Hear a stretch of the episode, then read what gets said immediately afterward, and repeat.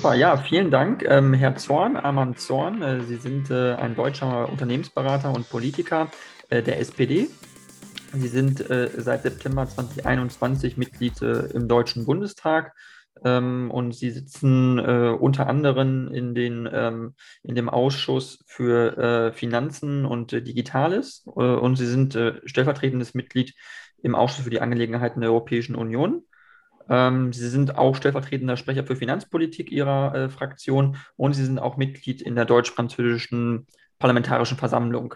Ähm, ich würde Sie vielleicht vorab einfach mal fragen, bevor wir vielleicht zu Ihren Tätigkeiten kommen als Abgeordneter, was eigentlich damals so Ihre Motivation war, sage ich mal, wirklich in die Politik zu gehen. Warum, warum wollten Sie das gerne machen? Da gibt es, da gibt es viele Punkte, die mich äh, dazu bewegt haben, mich politisch zu engagieren. Und äh, vielleicht darf ich mal zwei Momente der Wahrheit nennen. Ich bin in Kamerun geboren, äh, das ist ein Land in Zentralafrika. Dort bin ich aufgewachsen. Und auch hier in Deutschland, als ich hier nach Deutschland gekommen bin, ähm, habe ich durchaus viele Menschen kennengelernt, die sehr fleißig waren, die hart gearbeitet haben, die intelligent waren und die aber den persönlichen Erfolg ähm, niemals erreicht haben weil am Ende des Tages es durchaus strukturelle Barrieren gibt und gab, die dafür gesorgt haben, dass einige Menschen nicht ihren Weg gehen konnten. Und das ist persönlich etwas, was mich äh, immer äh, äh, an, angetrieben hat, mich immer motiviert hat. Und ich habe mich so, somit entschieden, in die Politik zu gehen, um dafür zu sorgen, dass äh, jeder seinen Weg gehen kann, unabhängig der Religionszugehörigkeit, unabhängig der finanziellen Mittel der Eltern, unabhängig des Geschlechtes und so weiter und so fort. Mhm. Ähm, genau, und hier steht nämlich auch, Sie sind jetzt äh, 2000 äh, sind Sie nach Deutschland gekommen, äh, nach Halle, äh, Halle an der Saale sind Sie äh, gezogen, ähm, also mit zwölf Jahren und Sie hatten keine, keinerlei Deutschkenntnisse. Ähm, äh, wie war das so für Sie, auch das Deutsche zu lernen? Haben Sie es denn, mit in der Schule sozusagen einfach damit gelernt oder hatten Sie dann eine Sprachlehrer parallel oder wie lief das so?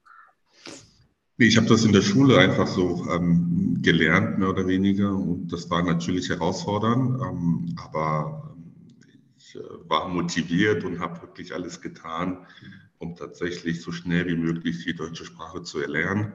Äh, was ausschlaggebend war oder was eine wichtige Rolle bei mir gespielt hat, war die Tatsache, dass ich auch in der Gesellschaft integriert war. Also ich habe ähm, selbst Fußball gespielt, ähm, habe äh, später auch kleine, kleine Kinder trainiert und ich glaube, dieser Austausch neben der Schule mit verschiedenen Menschen aus diversen Hintergründen hat auch dazu beigetragen, dass es mir gelungen ist, relativ schnell die deutsche Sprache zu erlernen. Mhm. Okay, das ging dann sozusagen dann, äh, dann auch relativ äh, schnell, weil ihr Deutsch ist ja äh, absolut wie Muttersprache sprechen würde. Ähm, das heißt, ist es dann für Sie auch ein Kulturschock gewesen? Das ist vielleicht auch so eine Frage, die ich mir stellen würde. Wie ist es eigentlich, wenn man aus Kamerun kommt? Ähm, ich selber habe auch einen, einen, Kumpel tatsächlich aus Kamerun, mit dem ich mal in einer WG gewohnt habe, zusammen und er war, war in Frankreich. Und ich glaube, Deutschland ist dann nochmal anders. Also, weil Frankreich hat noch ein bisschen mehr, sage ich mal, vielleicht äh, kulturell noch Ähnlichkeiten vielleicht. Ja, in der Tat, das war natürlich ein Kulturschock. Ich bin damals von, von Douala, das ist eine Millionenstadt mit drei Millionen Einwohnern, ähm, nach Halle an der Saale, das ist eine Kleinstadt mit 250.000 Einwohnern. Das war natürlich ein Kulturschock. Auch die kamerunische Kultur ist ähm, durchaus unterschiedlich. Ähm, als die, ist auch anders als die, die deutsche Kultur, das ist klar. Ähm, aber am Ende des Tages lief das ganz gut, weil ich glaube, das ist ähm, wichtig, dass man ein Supportsystem hat, ne? dass man ähm, Personen hat, wo man weiß, man kann auf ihn zugehen, dass man ähm, nicht auf sich allein gelassen ist. Ja? Und äh, mir ist es zum Glück gelungen, meine Eltern waren auch äh, ja, da und, ähm, und letztendlich über Sport, über Theater, ich habe damals auch Theater gespielt, über viele kulturellen Aktivitäten ist es mir nicht gelungen, eine Brücke zu vielen verschiedenen Menschen aufzubauen. Und ich glaube, das ist extrem wichtig für die Integration. Mhm. Ähm, äh, was mich jetzt auch interessieren würde, oder ich glaube auch meine Zuhörerinnen und Zuhörer, ist ähm, vielleicht so ein bisschen auch, wie die politische Lage auch in, in Kamerun vielleicht auch so ein bisschen ist, weil man da wirklich wenig eigentlich so erfährt. Und mich würde mich auch interessieren, wie sehr Sie noch das verfolgen oder zumindest auch als, als Politiker sich, obwohl Sie ja quasi im deutschen Parlament sitzen, sich trotzdem vielleicht auch verantwortlich trotzdem fühlen für Ihre ähm, damalige Heimat und ähm, auch politisch das äh, nach wie vor beobachten, das Geschehen. Ja, ich habe natürlich erstmal eine, eine persönliche ähm, äh, Perspektive oder ein persönlicher Blick auf die Dinge. Ich habe noch Freunde und Verwandte, die in Kamerun leben und somit bekomme ich natürlich oft mit, was in ähm, Kamerun passiert. Ähm, aber nichtsdestotrotz, auch als deutscher gewählter Abgeordneter interessiere ich mich durchaus für die internationale Themen. Weil wenn man sich alle Herausforderungen anschaut, die äh, uns die wir gerade begegnen, dann müssen wir feststellen, dass es uns nicht gelingen wird, hier von Deutschland aus alleine dieser Herausforderung gerecht zu werden. Ich glaube, inzwischen müsste es bei jedem hoffentlich angekommen sein, dass man für die äh, Herausforderungen, die wir gerade haben, dass wir globale Lösungen brauchen. Ob das im Bereich Klimaschutz ist, ob das im Bereich der Migration ist, ob das im Bereich selbst der digitalen Transformation. Lösungen lassen sich nicht alleine in Berlin und im Deutschen Bundestag finden, sondern wir brauchen verstärkt eine Zusammenarbeit zwischen verschiedenen Ländern. Und deswegen verfolge ich äh, auch äh, sehr, sehr eng, was im Ausland passiert, was auf dem afrikanischen Kontinent passiert und versuche natürlich auch über meine Tätigkeit Brücken zu, schaff, zu schaffen zu verschiedenen äh, ausländischen Parlamenten. Mhm. Und ähm, wenn man jetzt wirklich, sage ich mal, äh, konkret, äh, also die, die, die innenpolitische Situation auch äh, anguckt in Kamerun, wie, also ist es da, kann man sagen, ist es, ist es stabil zurzeit? Ist das ähm, aufgeladen politisch? Wo, wo, wo steht man da so, sag ich mal? Also ich würde ich würd sagen, dass es äh, politisch sehr aufgeladen ist. Ähm, Kamerun galt ja jahrelang als Stabilitätsanker, auch in der zentralafrikanischen ähm, Region. Ähm, es gab viele Konflikte, ob das im Kongo ist, ob das im Tschad ist, ob das in der Zentralafrikanischen Republik ist. Und Kamerun war immer ein Stabilitätsanker für die Region, sowohl wirtschaftlich als auch politisch. In den letzten Jahren ist es ein bisschen gekippt. Es gibt seit 2015 einen Konflikt in Kamerun zwischen der, ähm, zwischen der anglophonen Regionen, sage ich mal, und der zentral geführten Regierung, wo es ein paar Separatisten gibt, die die Unabhängigkeit ähm, dieser zwei Regionen im Westen des Landes fordern. Ähm, der Konflikt dauert schon inzwischen äh, sechs Jahre, sieben Jahre an. Ähm, mal mit Zeiten, wo das brutal, äh, wo es wirklich brutal gekämpft wird und mal Zeiten, wo es sich ein bisschen beruhigt. Aber nichtsdestotrotz ist der Konflikt nach wie vor eine, eine große Belastung, wo es ähm, zu Menschenrechtsverletzungen kommt, wo die Zivilbevölkerung extrem darunter leidet, wo das Land paralysiert ist, äh, wo die Wirtschaft extrem darunter leidet. leidet. Und deswegen ähm, kann, man, kann man leider nicht von Stabilität sprechen. Mhm, okay, und das hat auch damit zu tun natürlich, dass es dann klar sich ähm, Regionen abspalten wollen. Und ich glaube, das ist auch das, äh, was man jetzt auch sieht mit dem Krieg in der Ukraine und dem russischen Angriffskrieg auf die Ukraine, wo es ja einen Teil im Osten der Ukraine gibt, der sich abspalten möchte oder wollte, wo es ja auch Bestrebungen gab. Und das ist das irgendwo auf der ganzen Welt, in ganz, ganz vielen Ländern gibt, aber dass das kaum berichtet wird, dass auch hier über Kamerun, über diesen äh, Krieg, den Sie berichten, da wird ja gar nicht eigentlich. Also wenn ich, also ich, ich gucke schon, schon viel in Zeitungen rein, aber da steht fast nichts drin oder was, nur ganz kleine Spalten. Wie erklären Sie sich, dass das so wenig äh, über afrikanische Länder einfach berichtet wird, auch in unseren Medien? Naja, wir haben ja ähm, anders als Frankreich, als UK, als Belgien, haben wir nicht so ähm, enge Afrika also Beziehungen zu afrikanischen Ländern gepflegt. Das sage ich neutral. Ob, ob das positiv oder negativ ist, mag jeder äh, selbst urteilen.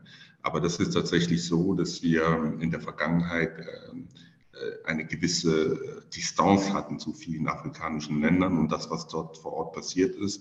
Und deswegen führt es auch dazu, dass es in der medialen Welt ähm, kaum zustande kommt, beziehungsweise es wird nur darüber berichtet, wenn der Bundeskanzler sich ähm, auf eine Dienstreise in Afrika macht beispielsweise. Ähm, in Frankreich, in Großbritannien ist es anders. Da sind diese Themen viel präsenter, die werden viel kontroverser diskutiert. Man hat auch eine größere Diaspora. Also es gibt viele Einwanderer, Menschen afrikanischer Herkunft, die beispielsweise in Großbritannien und Frankreich leben oder in Belgien leben. Das führt auch natürlich dazu, dass die öffentliche Debatte durchaus sich ein bisschen mehr verschiebt. Bei uns in Deutschland kommt das peu, peu, peu à peu kommt das an. Äh, nichtsdestotrotz glaube ich, dass wir noch weit entfernt davon sind.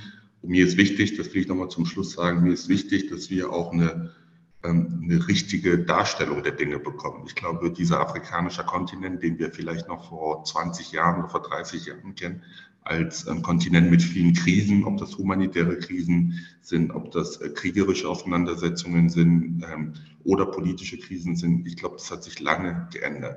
Es gibt inzwischen viele Demokratien, stabile Demokratien in Afrika. Es gibt inzwischen viele ähm, ähm, aufblühende Gesellschaften äh, in, im, auf dem afrikanischen Kontinent. Es gibt inzwischen auch viele wirtschaftliche Entwicklungen ähm, auf, auf, dem afrikanischen Kontinent. Deswegen wäre es mir schon wichtig, wenn wir ein differenziertes Bild mit diesem Kontinent entwickeln würden und aufhören würden, Afrika tatsächlich als eins zu betrachten und wenn, dann auch erst recht nicht als ein Krisenkontinent. Mhm. Das ist ein ganz wichtiger Punkt, glaube ich, den Sie da bringen, weil dieses, äh, dass man Afrika stark oder ganz wenig häufig in unterschiedliche Länder unterteilt und häufig einfach nur von Afrika spricht, obwohl, glaube ich, die Länder ganz starke unterschiedliche, natürlich also kulturelle Unterschiede haben, aber auch wirtschaftlich, ähm, historisch ganz unterschiedlich strukturiert sind, irgendwo unterschiedlichste Herausforderungen haben. Deswegen äh, sind wir in Europa vielleicht nicht so gut äh, in unserer Kommunikation und auch unser Feingefühl ist vielleicht auch einfach nicht so da.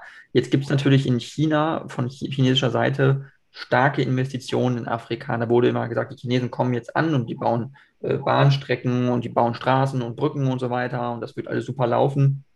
Äh, auf der anderen Seite gibt es aber jetzt auch Stimmen, die sagen und kritisieren, China macht auch ganz viel, das sind Verschuldungsprojekte, viele von diesen öffentlich finanzierten Projekten sind nicht rentabel, da werden irgendwelche Dinge einfach gebaut, die keiner nutzt. Ähm, haben Sie dann einen Einblick drin, inwiefern wirklich die Chinesen, sage ich mal, wirklich sinnvolle Projekte in Afrika anstoßen, die wirklich den Leuten was bringen und helfen? Oder auf der anderen Seite auch einfach irgendwie irgendwas bauen, äh, was eigentlich gar nicht genutzt wird auch?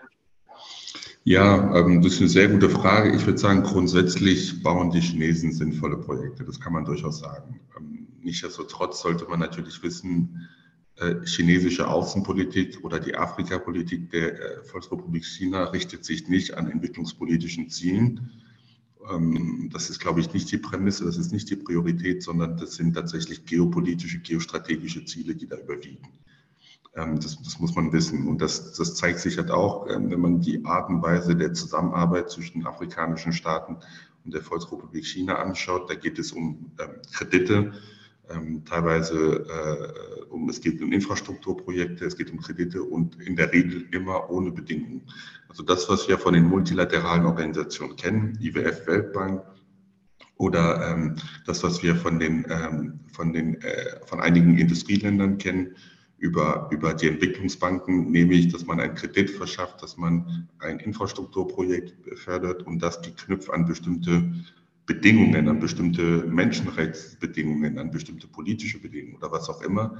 Das machen die Chinesen in der Regel nicht. Das machen die überhaupt nicht, sondern ob das jetzt ein Diktator ist oder ein frei, ein frei gewählter äh, Präsident, da fragt die chinesische Regierung nicht. Das ist Sache, das ist eine, eine innenpolitische Sache sondern es geht oft immer wieder um bestimmte Projekte zu finanzieren.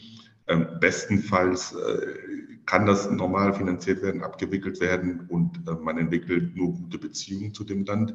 Im schlimmsten Fall für, für, für das Empfängerland entsteht dadurch eine, Unab eine Abhängigkeit gegenüber der Volksrepublik China, weil die Kredite teilweise auch äh, äh finanzielle Konditionen haben, die natürlich nicht tragfähig sind für ein Land.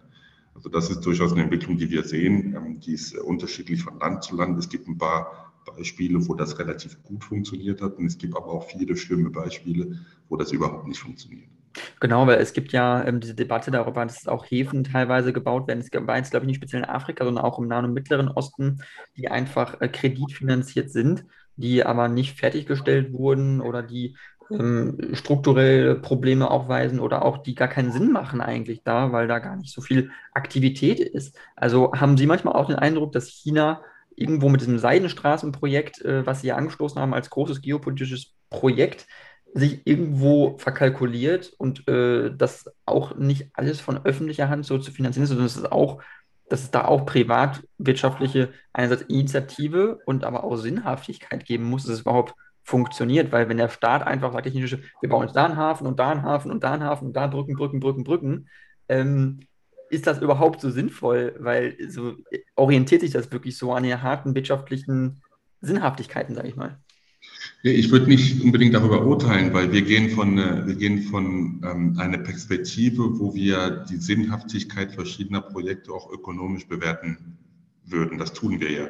Wenn wir ein Projekt machen, dann schauen wir, ob das ökonomisch nachhaltig ist, ob daraus ein Mehrwert entsteht, ob daraus ähm, Mehrwert im besten Fall für das Geberland als auch für das Nehmerland entsteht und so weiter und so fort. das scheint nicht die oberste Prämisse zu sein. Nach all dem, was ich weiß, ähm, scheint nicht das, die Priorität der chinesischen Volkspartei zu sein. Ähm, deswegen diesen politischen, diesen geostrategischen Mehrwert, den kann man nicht messen. Ne? Und der ist aber durchaus da gegeben. Ähm, wenn man beispielsweise schaut, und jetzt wird es spannend, wenn man schaut, wie sich einige Staaten, insbesondere afrikanische Staaten, wie sie gewählt haben bei der letzten äh, UN-Versammlung, als es darum ging, diesen russischen Angriffskrieg äh, zu verurteilen. Wenn man sich das Abstimmungsverhalten vieler Länder anschaut und die Zurückhaltung auch vieler afrikanischer Länder, dann sieht man schon, dass eigentlich das Modell der Volksrepublik China, aber auch das russische Modell der Entwicklungszusammenarbeit, dass es durchaus sich bezahlt macht. Ne? Vielleicht jetzt nicht immer monetär, aber ähm, ich würde schon behaupten, dass es da äh, ein Einfluss entstanden ist, ein Einfluss in der Region entstanden ist, und das ist etwas, was wir in unserer Rechnung oder was in unserer Rechnung bis jetzt viel zu wenig eine Rolle spielt. Und ich finde eigentlich, der russische Angriffskrieg hat doch eins eindrucksvoll gezeigt, dass wir zunehmend in eine bipolare Welt leben. Eine bipolare Welt, wo wir auf der einen Seite liberale Demokratien haben und auf der anderen Seite autokratische Staaten haben. Und deswegen sollten wir als Europäische Union, wir sollten wir als Bundesrepublik Deutschland ein größeres Interesse daran haben, dass immer mehr und mehr Länder, dass immer mehr und mehr Entwicklungsländer sich für unser Modell entscheiden, für unser System der freiheitlich-demokratischen Ordnung äh, entscheiden und nicht für das russisch-chinesische Modell äh, entscheiden. Und das geht natürlich nur mit einer Charmoffensive. Wir sind immer der Meinung, wir machen ein Angebot und das ist irgendwie ein gutes Angebot, sei es, wenn es um die Finanzierung von Infrastrukturprojekten geht oder, oder ähnliches. Und wir sind der Meinung, wenn wir so ein Angebot machen, dann ist es damit getan und das reicht aus. Ich glaube, nein. Ich glaube, wir müssen wirklich dahin kommen, dass wir, wenn es um afrikanische Staaten beispielsweise geht, dass man mit denen auf Augenhöhe verhandelt ähm, und dass man auch offensiv um deren Partnerschaft wirbt. Das ist das, was die Amerikaner immer gut verstehen. Das ist, was wir, wir Europäer ein bisschen zurückhaltender machen. Aber ich glaube, in diesen Zeiten ist es wirklich nötig. Und deswegen begrüße ich auch ähm, das, was der Bundeskanzler Olaf Scholz gemacht hat, dass in seiner ersten Afrika-Reise war der in Senegal, war der in Niger, war der in Südafrika. Das war genau das richtige Zeichen und hat anschließend Senegal und, und, und Südafrika zum G7-Gipfel eingeladen. Hat es vor einer Weile nicht mehr gegeben, dass afrikanischen Staaten äh, am selben Tisch saßen wie die G7-Staats- äh, und Regierungschefs.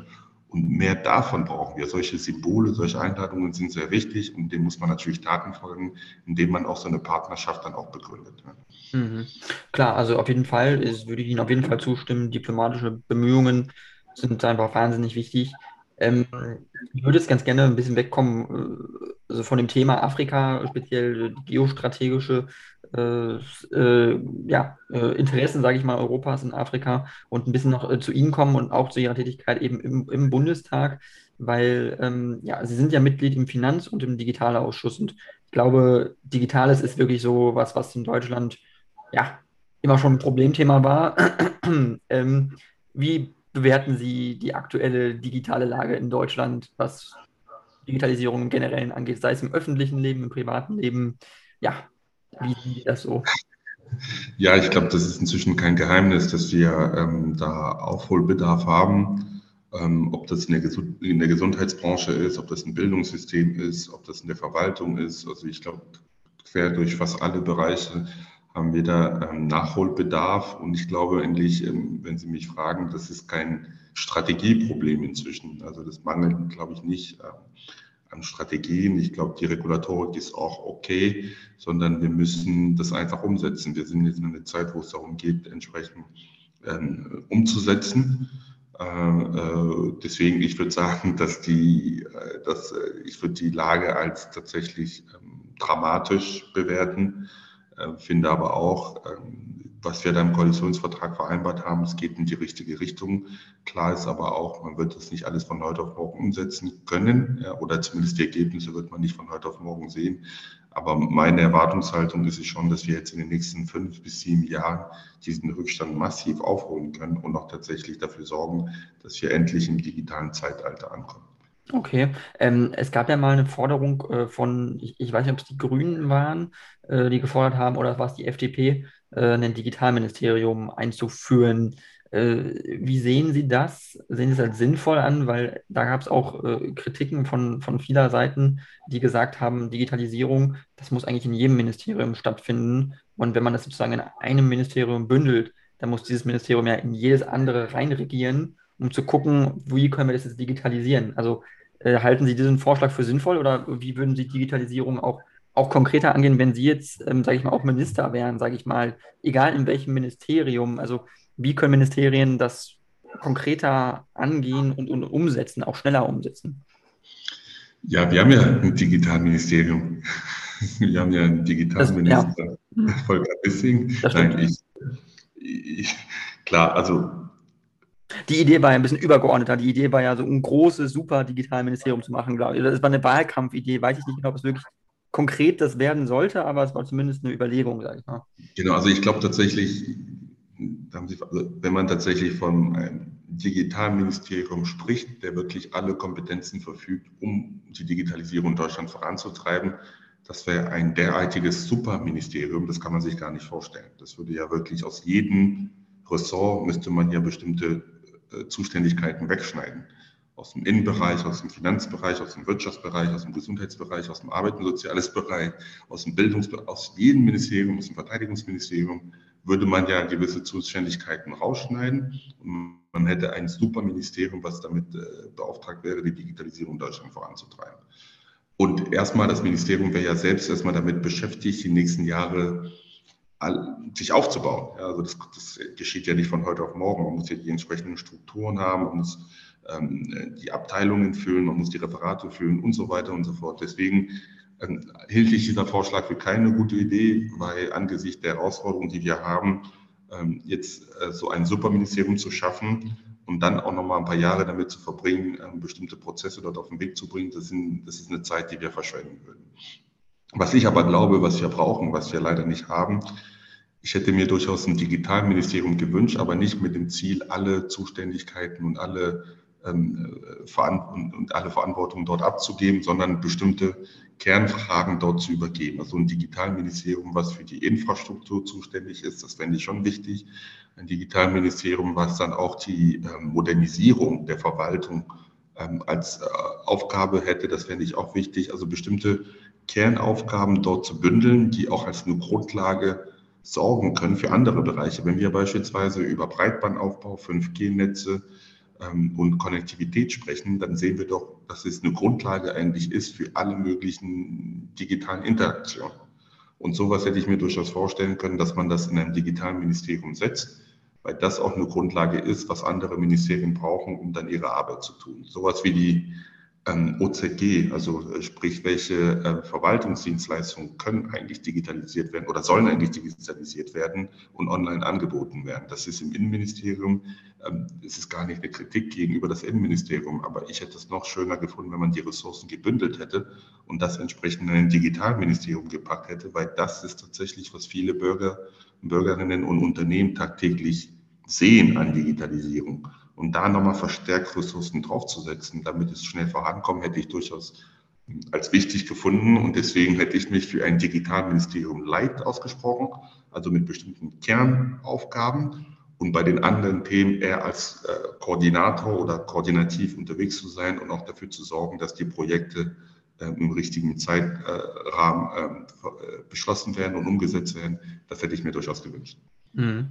Okay, ähm, super interessant hier, ähm, Ihre Ausführung. Äh, mich würde interessieren, was ist denn Ihre Meinung zu äh, Volker Wissing als Digitalminister aktuell? Wie bewerten Sie so seine, seine Arbeit und seine, äh, ich sag mal, ja, seine Tätigkeit? Weil irgendwo habe ich den Eindruck, dass Verkehrsminister immer in Kritik stehen in Deutschland. Aber der Andreas Scheuer war natürlich ein spezieller Verkehrsminister, den man durchaus kritisch sehen musste, objektiv. Aber wie, wie, wie, bewerten Sie den aktuellen Verkehrsminister, der ja überwiegend für Digitalisierung ja schon auch irgendwo zuständig sein soll im Moment?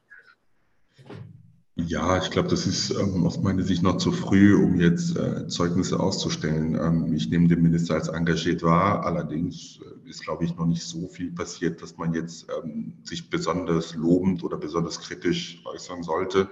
Die Zusammenarbeit mit ihm klappt gut und wir sind gespannt. Ähm, wir haben ganz klare Erwartungen. Ähm, ich glaube, der Minister weiß auch, dass äh, einiges äh, bei Ihnen auf dem Tisch steht. Und finde es aber jetzt irgendwie zu früh, um da jetzt schon ähm, eine Bewertung abzugeben. Mhm. Ja, ich wollte Ihnen jetzt auch nichts äh, zu Kritisches äh, entlocken, wenn äh, äh, nachher sich in noch das zu einem Koalitionsstreit führt oder so. Ähm, ja, dann äh, würde mich auch interessieren, weil Sie sind ja eben auch Mitglied in der deutsch-französischen Parlamentarischen Versammlung. Äh, und da würde mich einfach interessieren, auch was man, also was diese Versammlung eigentlich im Kern ausmacht.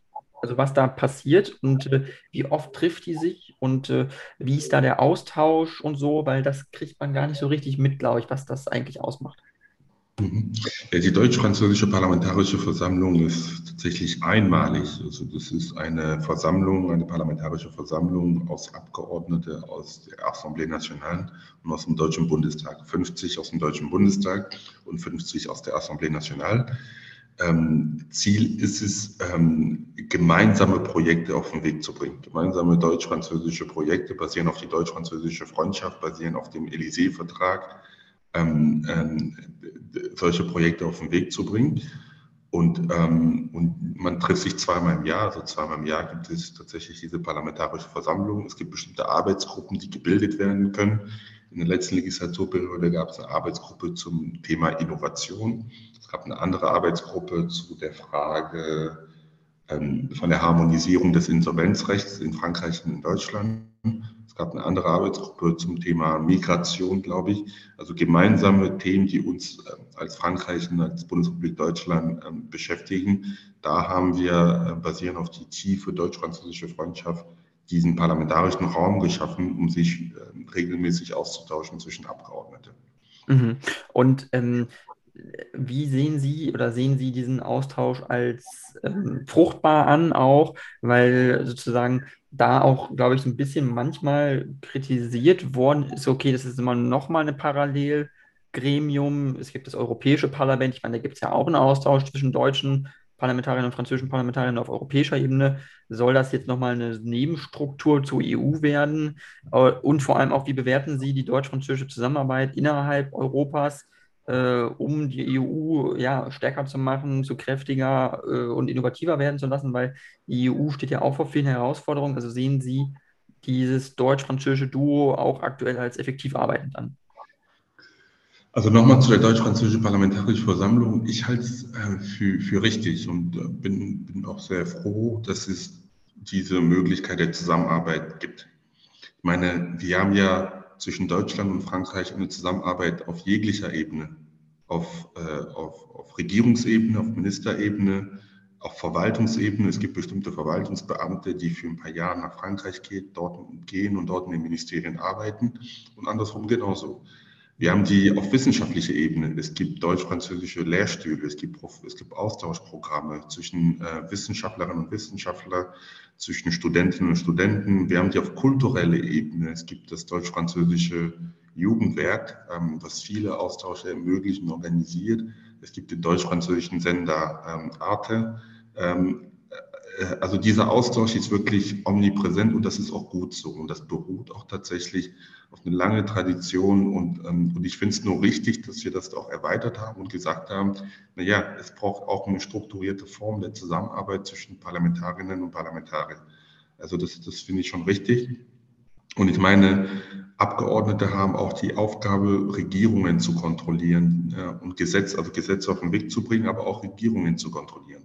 Und wenn es immer eine Zusammenarbeit auf Regierungsebene gibt, ohne dass es die im Parlament gibt, dann gibt es natürlich eine, eine, eine Informationsasymmetrie. Ne? Deswegen ähm, war das schon richtig. Und wenn man schaut, wie das läuft, wie die Zusammenarbeit läuft, und es gelingt uns meistens, das ist ja spannend, es gelingt uns bis jetzt relativ gut, die verschiedenen parteipolitischen Differenzen aus dem Weg zu lassen. Also wenn wir bei bestimmten Fragen, wo wir, wo wir diskutieren, merken wir durchaus, natürlich hat jeder seine ideologische Vorstellung, aber das tagtägliche parteipolitische äh, Kalkül wird äh, ein Stückchen reduziert. Und das ist auch fast was Gutes, ehrlich gesagt. Mhm. Und dann zum zweiten Teil Ihrer Frage, ja, ähm, ich ähm, ähm, glaube, dass wir nach wie vor das deutsch-französische Tandem brauchen werden, auch innerhalb der Europäischen Union. Ähm, wir haben ja mit, mit Präsident Macron einen Pro-Europäer gehabt, also jemand, der ich meine, französische Präsidenten in den letzten Jahren waren sowieso Europäer. Also ähm, Sarkozy, Hollande haben beide immer wieder Vorschläge auf den Weg gebracht für eine bessere Zusammenarbeit innerhalb der Europäischen Union. Aber mit Präsident Macron haben wir auch nochmal einen neuen Level an Pro-Europa erlebt, was ich sehr begrüße, ehrlich gesagt. Und das finde ich sehr gut. Ähm, ich, ich finde es auch sehr gut, dass er trotz verlorenen oder nicht gewonnenen Parlamentswahlen an diesem Kurs hält denn das wird es einfach brauchen. Ich bleibe es dabei. Bei den Herausforderungen, die anstehen, lassen sich Lösungen nicht nur auf nationaler Ebene finden oder nicht nur allein auf nationaler Ebene. Deswegen wird es verstärkt darauf ankommen, dass wir auf europäischer Ebene Lösungen finden und dann brauchen wir das deutsch-französische Tandem, um viele dieser Lösungen anzuschieben. Mhm. Genau, und es ist, äh, ich glaube, spannend, was Sie angesprochen haben, was äh, die verlorene französische Parlamentswahl angeht von Macron äh, weil er jetzt auch viel bezeichnet wird als lahme Ente, so ein bisschen. Jemand, der quasi die, also der ja gewählt worden ist von den französischen Leuten zum Präsidenten, aber die Mehrheit im Parlament äh, verloren hat. Und das ist ja jetzt quasi ein, ein Linksbündnis aus ähm, ja, ganz linksextremen und äh, Sozialisten und ähm, ich weiß gar nicht, was noch für andere Parteien dabei sind. Auf jeden Fall ein sehr stark linkes Bündnis, was sich gegen ihn eigentlich so ein bisschen ver, ähm, ja, zusammengeschlossen hat und, und, und seine seine Politik extrem, extrem kritisiert. Und es geht ja auch wirklich so weit, dass dieses linke Bündnis auch europakritisch ist. Also Jean-Luc Mélenchon ist ja die ähm, Sternfigur des extrem linken Flügels in der französischen Parteienlandschaft und das ist ja kein europafreundlicher Politiker, hat man den Eindruck. Das ist auch einer, der in Zügen populistisch ist, der in Zügen auch, auch sogar nationalistisch ist und sagt, äh, Frankreich muss mehr in Frankreich äh, produzieren und so weiter und Globalisierung ist alles schlecht und so. Also äh, das, wie gefährlich sehen Sie diese Entwicklung, dass auch innenpolitisch das ja auch angenommen wurde, dass ja viele französische Leute, die haben ja das ja, die haben ja gewählt, also die, die fanden das ja gut. Also wie, ähm, wie, ja, wie kritisch sehen Sie das, dass die französische Zivilgesellschaft auch, auch sehr gespalten ist und auch solchen Populisten irgendwo auch auf den Leim geht? Ja, ähm, also ich glaube, das, das habe ich, hab ich, mehrfach schon gesagt. Ich glaube, das große Problem war jahrelang das, äh, das politische System in Frankreich mit dem Wahlrecht. Also wir haben in Frankreich ein ähm, Mehrheitswahlrechtssystem, äh, was kleine Parteien unfassbar benachteiligt. Ähm, deswegen haben wir jahrelang eigentlich immer ein, ein, ein ein bipolares Parlament gehabt zwischen äh, Rechte und Linke und dann haben ab und zu mal kleine Gruppen das geschafft, aber in der Regel waren das immer große Blöcke links und rechts, die sich gegenüberstanden. Obwohl in der französischen Öffentlichkeit, in der französischen Zivilgesellschaft andere politische Kräfte präsent waren. Und das hat man sofort gesehen, wenn man ein anderes Wahlrecht hatte. In den letzten Jahren Europawahlen, da war Front National immer stärkste Partei ähm, oder äh, äh, Regionalwahlen, das waren immer, also jedes Mal, wenn man ein anderes Wahlrecht hatte, ein anderes Wahlsystem hatte, dann haben wir tatsächlich gesehen, wie die Franzosen einigermaßen abstimmen würden.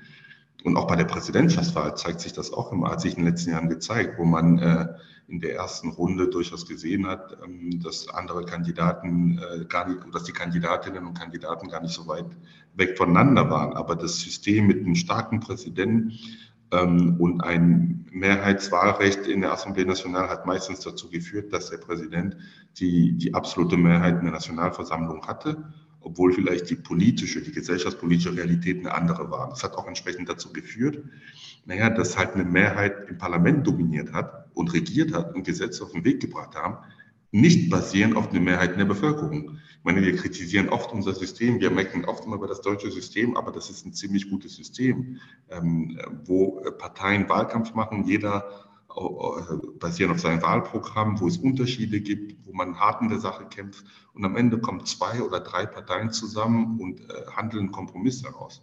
Das ist schmerzhaft, weil man vielleicht nicht mehr sein, sein Wahlprogramm eins zu eins umsetzen kann, aber das hat den Vorteil am Ende, diese Kompromisse, die dann beschlossen werden, Kompromiss klingt bei uns immer so schlecht, aber Kompromisse in der Politik sind eigentlich was Gutes. Diese Kompromisse, die dann beschlossen werden, haben meistens die Unterstützung einen Großteil der Menschen in der Bevölkerung. Und in Frankreich war das immer so, dass Best-Case-Szenario war das so, dass die Hälfte damit einverstanden war und die andere Hälfte komplett auf die Straße gegangen ist, weil sie das nicht gut fanden. Und jetzt mit der letzten Präsidentschaftswahl, obwohl das immer noch ein Mehrheitswahlrecht ist, ist das Ergebnis, als ob wir eigentlich ein Verhältniswahlrecht hätten. Das heißt, die gesellschaftlichen Realitäten haben eigentlich das politische System in Frankreich eingeholt. Und ich glaube, das wird wirklich Zeit für eine, für eine Verfassungsreform in Frankreich, weil, und da komme ich auch nochmal zum Schluss, wenn man eigentlich schaut, welche disruptive Trends gerade unsere Gesellschaft verändern. Da bin ich auch der Meinung, dass es bestimmte politische Systeme gibt, die das nicht mehr austragen können. Also ein System, wo wir davon ausgehen, dass ein Kandidat, dass eine Partei einen Wahlkampf macht und am Ende die absolute Mehrheit der Zustimmung erhält für sein Programm. Das ist meines Erachtens nicht mehr zeitgemäß, sondern in diese Situation braucht es eigentlich mehr Kooperation, mehr Zusammenarbeit, mehr Kompromisse zwischen den wichtigsten politischen Kräften, um tatsächlich diesen Wandel oder die verschiedenen Transformationen, die wir begegnen, ähm, auch äh, anzugehen. Mhm. Okay, das heißt, Sie sagen, äh, die, also das französische System ist nicht direkt so krisenfest vielleicht auch und was die Entwicklungen angeht, aktuell auch nicht so gut äh, aufgestellt. Inwiefern ist denn die Europäische Union da ein besserer Kandidat? Kann man jetzt sagen, dass dieses System, so wie es jetzt äh, besteht, dass es besser funktioniert, dass es auch für die aktuellen Entwicklungen in der Welt gerüstet ist überhaupt, dass die EU stark genug ist, äh, mit solchen Krisen wirklich umzugehen. Also die Krisen sind ja mannigfaltig. Es ist ja nicht nur die, der Krieg in der Ukraine. Wir haben jetzt eine, eine Klimakrise, die kommt, äh, die, die auch schon stark ist. Wir haben Dürren in Südeuropa. Äh, auch jetzt in Deutschland steht eine Hitzewelle an, jetzt diese Woche, nächste Woche. Man hat in Ostdeutschland ganz stark. Ähm, also so viele Probleme eigentlich. Ähm, sehen Sie die Europäische Union als das passende Instrument politisch, um das anzugehen? Naja, dass wir noch nicht am, also dass es noch nicht die vollkommene Entwicklung der Europäischen Union ist, ähm, das würde ich mal im Raum stellen. Aber ich, ich, ich finde schon, dass die Europäische Union krisenfest ist. Und das hat sie auch in den letzten Krisen immer wieder eindrucksvoll bewiesen. Wenn es darauf ankam, war die Europäische Union in der Lage, tatsächlich zu handeln. Das haben wir in der ähm, Staatsschuldenkrise, in der Eurokrise 2008 gesehen, das haben wir in der Staatsschuldenkrise 2012 gesehen. Das haben wir in der Covid-Pandemie auch durchaus gesehen. Ähm, das sehen wir jetzt auch jetzt im Krieg, äh, im russischen Angriffskrieg äh, in der Ukraine. Also die, die Europäische Union meines Erachtens funktioniert, ähm, teilweise mit ähm, kreativen äh, Maßnahmen, muss man fairerweise sagen. Es gibt sicherlich hier noch viele Punkte, wo es Anpassungsbedarf gibt. Ja, ähm, das Einstimmigkeitsprinzip ist etwas, was eigentlich immer wieder nötige Reformen blockiert, meiner Meinung nach die Frage äh, des Europäischen Parlaments als wirkliches Parlament mit Initiativrecht und auch mit Kontrollfunktionen gegenüber der Europäischen Kommission. Daran müssen wir auch noch arbeiten. Ähm, und dann äh, ein Problem, was sich immer ständig zeigt, ist eigentlich die, ähm, das Missverhältnis zwischen Geldpolitik, was für die Euro-Länder auf europäischer Ebene ist, und Fiskalpolitik, was für die Euro-Länder auf nationaler Ebene gibt. Auch da gibt es ein Mismatch. Die EZB tut, wird alles Mögliche tun und tut auch immer wieder einen guten Job, das, ähm, das unter Kontrolle zu kriegen. Aber da früher oder später zeigt sich dann doch, dass die Europäische Union noch nicht vollständig entwickelt ist, dass sie auch fehlerfrei funktionieren kann. Das ist klar. Ne? Aber grundsätzlich würde ich schon sagen, dass die Europäische Union durchaus funktioniert und ähm, dass es uns gelungen ist, diese vielen Krisen ähm, zu bewältigen. Und nicht nur das, letzter Satz, nicht nur das, es gibt auch viele Bereiche, wo die Europäische Union sehr progressiv ist. Im Bereich der, der Digitalisierung, wenn man die Regulator, wenn man die, die, die, die Regularien sieht, die die Europäische Union im, im, in Blick auf die Digitalisierung auf den Weg gebracht hat, das ist weltweit beispielhaft und viele Regionen schauen da auf uns zu und versuchen, sich was davon abzuschauen, auch bei der Bekämpfung vom Klimawandel. Klar, wir haben jetzt die EU-Taxonomie, wir sind alle sehr enttäuscht, dass Atom und Gas äh, als äh, Teil der EU-Taxonomie gewertet wurde, aber man muss schon anerkennen, wenn es um Standards geht, ähm, ist, das schon sehr, ist es schon sehr fortschrittlich, was die Europäische Kommission da auf den Weg gebracht hat. Mhm. Definitiv. Ich denke auch, dass sie auf jeden Fall ein Vorreiter ist ähm, es gab äh, im Wahlkampf 2017 zur Bundestagswahl, äh, war ja Martin Schulz äh, der Spitzenkandidat für die SPD, hat ja bekanntlicherweise leider nicht gewonnen, äh, aus ihrer Sicht leider nicht gewonnen. Ähm, er hatte aber den äh, Wahlkampfspruch abgegeben, äh, das war in einem Wahlkampf, in einer Wahlkampfveranstaltung, er fordert die Vereinigten Staaten von Europa. Martin Schulz ist ja auch bekannt gewesen als bekannter Pro-Europäer, sage ich mal, als jemand, der sich wirklich für die Europäische Union einsetzt und ähm, propagiert.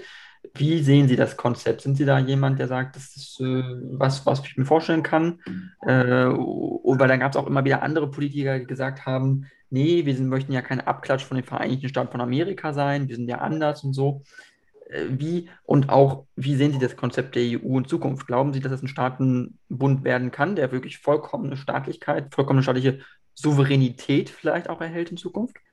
Mhm. Ja, eine sehr gute Frage. Ähm, wenn Sie mich persönlich fragen, sage ich ja, wir brauchen die politische Union. Ähm, wir müssen äh, die Integration der Europäischen Union vollenden. Wann wir soweit wären, das kann ich nicht sagen. Ich glaube, jetzt wären wir nicht so weit. Sie, Sie wissen selbst, wie die Hürden sind, um ähm, eine vertiefte Integration auf den Weg zu bringen. Und ich glaube, man sollte tatsächlich so ein Projekt auch angehen, wenn es gute Chancen gibt, das zu machen. Und dazu gehört natürlich auch, dass die ähm, Zivilbevölkerung in den verschiedenen Ländern der Europäischen Union das auch wollen muss. Das ist, glaube ich, die Grundlage. Also Menschen nicht nur in Frankreich oder in Deutschland, äh, nicht nur in Kroatien, oder ähm, in, äh, ich hätte jetzt beinahe Schweden gesagt, nicht nur in Kroatien oder, ähm, oder äh, äh, in Ungarn bei, beispielsweise, um auch da mal die verschiedenen ähm, ähm, Gegensätze zu zeigen. Die müssten alle am Ende sagen, ja, ich fühle mich als Europäer und ja, ich wäre gerne Teil der äh, Europäischen Union als, als politische Union oder als Bund oder als Vereinigte Staaten von Europa, wie man das auch nennen möchte. Das ist, glaube ich, für mich die Grundlage und die Parlamente müssen das natürlich auch wollen. Und ähm, deswegen und die verschiedenen Reformen, die damit nötig sind, um auch das auf den Weg zu bringen, im Hinblick auf die Rechtsstaatlichkeit, im Hinblick auf Anpassung ähm, der wirtschaftlichen Leistungen, im Hinblick auf äh, gemeinsame Wertevorstellungen und so weiter und so fort. Also es gibt da durchaus eine Reihe von verschiedenen, ähm, eine Reihe von verschiedenen äh, Punkte, die noch offen sind. Aber ich glaube, als Vision ähm, persönlich finde ich das wichtig, dran, dran festzuhalten. Mhm, definitiv. Und aber ähm, ich glaube, das ist ja auch eine Frage, die sich, glaube ich, viele Leute stellen, die dann auch nicht genau wissen, was heißt das dann, wenn die Europäische Union so stark wird als Staatenbund. Heißt ja eigentlich de facto, die Souveränität der Mitgliedstaaten wird damit negiert. Das heißt, die, wenn Europa ein Staat wird, ist Deutschland kein souveräner Einzelstaat mehr, sondern nur noch ein teilsouveräner Bundesstaat oder ein, ein Mitgliedstaat, wie es jetzt Baden-Württemberg von Deutschland ist, sage ich mal, was ja auch nicht voll souverän ist als Staat oder als Bundesland. Es ist ja kein eigenständiges Land, es ist teilsouverän. Es steht auch äh, so in der Verfassung, dass die nicht voll souverän sind, diese Länd die, die, die, Bundesländer. Das heißt, ähm, die Hürde für äh, Staaten, ihre, ihre eigene Souveränität aufzugeben, äh, die ist, glaube ich, sehr hoch. Also wie oder sehen Sie das, also insbesondere in Osteuropa, glaube ich, ist das ein ganz, ganz großes Problem, dass da einfach stark das Souveränitätsgefühl noch wichtig ist und dieses Identitätsgefühl ähm, und das sehr stark auf die ökonomischen Aspekte der EU abgehoben wird, während im Westen häufig auch eine Wertegemeinschaft irgendwo hervorgehoben wird. Also wie, wie stark, wie gut sehen Sie da Europa wirklich ja, auf dem Weg, sage ich mal, die nächsten 10, 15 Jahre, sage ich mal, dass da wirklich wirklich äh, gesagt wird, europäische Mitgliedsländer, äh, die Souveränität, die geben wir jetzt voll auf, jetzt gehen wir voll all in, äh, dann haben wir ein souveränes Parlament, dann haben wir richtige Regierung mit Ministern, wir haben einen, einen Kanzler oder einen Präsidenten, wie auch immer. Äh, ist das, es ist ja faktisch möglich, aber man muss es halt politisch wollen, sage ich mal. Naja, ich würde erstmal aber widersprechen. Also ich sehe nicht nur das Modell, dass man die vollständige Souveränität abgibt. Ähm, das ist für mich nicht unbedingt die einzige Möglichkeit, die wir haben. Mhm. Also wir haben doch jetzt bereits so eine Situation, wo es bestimmte, wo, es, wo es eine Gewaltenteilung oder eine Souveränitätsteilung gibt oder eine Kompetenzteilung, das ist, glaube ich, das richtige Wort. Also wir haben doch gerade Entscheidungen, die werden in, wenn ich aus Hessen komme, so wie ich, die werden in Wiesbaden getroffen. Das ist, äh, das ist Ländersache, das ist eine Zuständigkeit des Landes Hessen. Dann haben wir einen Großteil der Entscheidungen weiterhin, die in Berlin getroffen werden. Das machen Bundestagsabgeordnete. Und da gibt es aber auch zunehmend, das muss man auch sagen, viele, viele Entscheidungen, die nicht in Berlin getroffen werden, sondern die in Brüssel getroffen werden. Also das muss man auch mal sagen. Das ist jetzt schon, ne, das ist jetzt schon normal. Viele, die Gesetze im Bereich der Digitalisierung, die kommen alle aus Brüssel. Die, ähm, die Richtlinie müssen wir dann in nationales Recht umsetzen, ohne Wenn und Aber. Also auch jetzt haben wir schon diese Situation.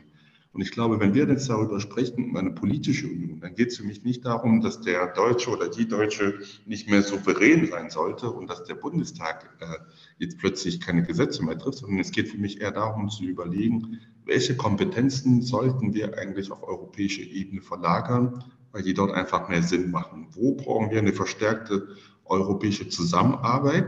Ich kann mal einen Bereich nennen. Und die gibt es jetzt schon. Also es gibt jetzt schon Bereiche, die wären vor 70 Jahren Kernaufgaben eines Nationalstaats gewesen. Heute sind die auf europäischer Ebene. Geldpolitik beispielsweise. Und trotzdem stellen wir nicht in Frage, inwiefern unsere Souveränität ähm, nicht mehr vorhanden ist oder inwiefern ähm, man diese abgegeben hat. Also ein Beispiel, das Thema Verteidigung. Macht es nicht in Zukunft vielleicht Sinn, eine europäische Verteidigungsarmee zu haben, wo man die verschiedenen Kompetenzen, die man hat, eher verteilt, wo nicht jede Armee über alle Kompetenzen von A bis Z verfügen muss, sondern wo man eine Arbeitsteilung erzielen kann, wo man die Ressourcen viel besser einsetzen kann und somit gemeinsam besser zum Verteidigung unserer Kontinent sorgen können. Das ist eine Frage. Das wäre eine Kernkompetenz. Jetzt, Stand jetzt, wäre das eine Kompetenz. Die Bundeswehr ist ja eine Parlamentsarmee und so weiter und so fort. Aber wenn wir mal darüber nachdenken, würde das eigentlich nicht Sinn machen, das auf europäischer Ebene zu haben. Also ich stelle mir durchaus vor, eine verstärkte Zusammenarbeit und das Ganze muss natürlich auch gehen mit der politischen Verantwortung vor dem Volk. Weil was natürlich nicht geht, ist, dass wir immer mehr Kompetenzen delegieren, weil das nötig ist, aber nicht entsprechend diese Verantwortung auch haben und diese Rechenschaftspflicht gegenüber des Volkes haben. Das heißt, ähm, da muss man aufpassen, dass es nicht ein technokratisches, also zunehmend noch technokratisch wird.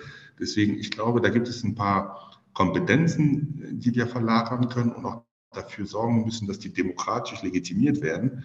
Und das könnte uns gelingen, ohne dass wir eigentlich die nationalen Unterschiede, die es gibt, die auch wichtig sind und alle Kompetenzen, die damit verbunden sind, ohne dass wir die äh, aufgeben. Mhm. Okay, ähm, finde ich ein gutes Argument, was Sie gebracht haben. Ähm, kurz äh, zum Ende möchte ich jetzt nochmal äh, auf, den, auf den Themenbereich äh, Ukraine eingehen. Äh, äh, russischer Angriffskrieg auf die Ukraine. Ähm, ich habe da auch schon mal mit einem europäischen Abgeordneten hier im Podcast drüber gesprochen, was jetzt die äh, potenzielle EU-Mitgliedschaft angeht, äh, der Ukraine in, in, äh, in der Europäischen Union. Ähm, ist ja sozusagen wieder angestrebt. Jetzt ist meine Frage an Sie erstmal, wie schätzen Sie die Lage ein, äh, inwiefern dieser Krieg andauern wird, wie lange er noch dauern wird, äh, ob die Ukraine genug Möglichkeiten hat, sich noch zu verteidigen, sollte Deutschland nicht noch mehr tun?